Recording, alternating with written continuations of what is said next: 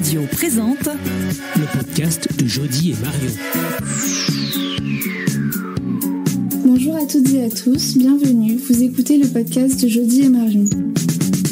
Nous vous retrouvons dans une série de 4 épisodes pour vous présenter des lieux insolites, De belles initiatives des créations et des projets que vous pouvez retrouver tout près de chez vous. à Arcueil, Cachan, Choisy et les alentours. Autoradio présente Dans l'épisode d'aujourd'hui, nous allons rencontrer Noam et Dove, deux frères qui ont créé l'association La Santé a choisi. Pour ce premier épisode, nous avons demandé à Noam et Dove de se présenter. Moi, je m'appelle euh, Noam, j'ai 19 ans.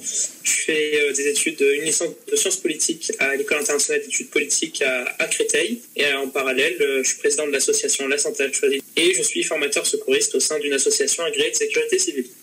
Et moi, euh, je m'appelle Dove, j'ai 21 ans et je suis en Master 2 Histoire et Audiovisuel à l'Université euh, Paris 1 Pantin de Sorbonne. Comment a été créée l'association La Santé a choisi C'est parti d'un simple constat. La liste des médecins euh, sur la ville n'était pas à jour, que ce soit du côté euh, euh, de la mairie ou tout simplement sur Internet. En tapant dans la barre de recherche médecin généraliste, le premier médecin qui sort, ça fait 4 ans qu'il est à la retraite.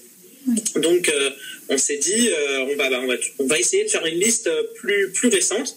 Puis derrière, on s'est dit, même les médecins nous ont dit, en fait, les médecins et les habitants, il y avait une attente euh, assez importante. On, on s'en rendait pas forcément compte quand on l'a fait. Nous, on faisait simplement une liste euh, pour, pour la mettre à jour. Et au niveau des habitants, comme au niveau des professionnels de santé, il y avait une attente. Et on était, on était content de voir cette attente. Au, mois de mai, entre mi-mai et début juin, finalement, bah, notre application a vu le jour. Donc, plus tôt que le 1er septembre, hein, euh, même avant les grandes vacances. Quels ont été les premiers retours sur l'association? Alors les premiers retours euh, plutôt plutôt positifs, euh, même euh, je dirais très positifs puisque c'est ce qui nous a incité à continuer. À la base, on était sur euh, sur une simple euh, liste entre guillemets de professionnels et petit à petit on l'a développé en rajoutant euh, bah, des fonctionnalités, des informations avec euh, numéro de téléphone, euh, mais possibilité d'appeler directement, possibilité euh, de calculer l'itinéraire depuis notre euh, notre euh, le point où on est. C'est-à-dire par exemple on sort du médecin, on a besoin de se rendre dans une pharmacie hop, on sort l'application, on voit déjà la liste des pharmacies, on appuie sur la pharmacie et directement ça nous calcule l'itinéraire.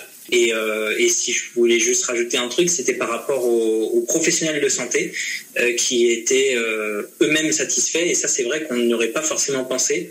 On, on faisait ça à destination des habitants prioritairement, et les professionnels entre eux, bah, ils peuvent pas connaître euh, toute la ville, hein, même s'ils travaillent avec leurs collègues, ils peuvent pas, ils peuvent pas savoir qui est à la retraite, qui ne l'est pas, et ça leur a énormément servi. Et, et ils nous ont soufflé des idées, ils nous ont, ils nous ont donné des petits axes d'amélioration. C'est c'est plusieurs points de vue en fait qui ont qui ont fait qu'aujourd'hui on essaye de satisfaire le plus grand nombre.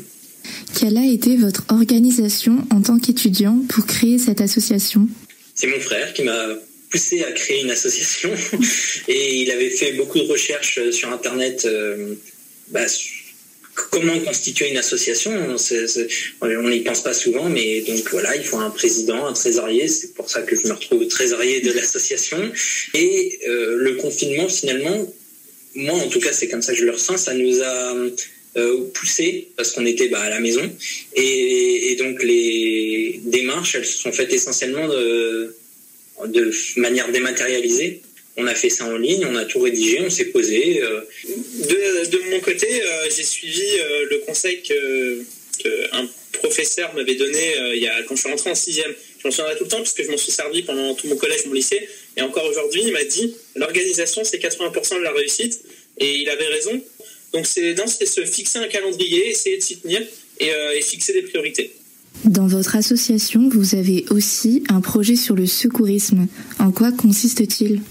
Euh, notre association, elle a quatre piliers. Un pilier principal qui reste informé sur la santé, informé sur la liste des professionnels, ça on vient d'en parler. Elle a un pilier euh, sur l'éducation, on travaille avec un professeur euh, d'histoire-géographie.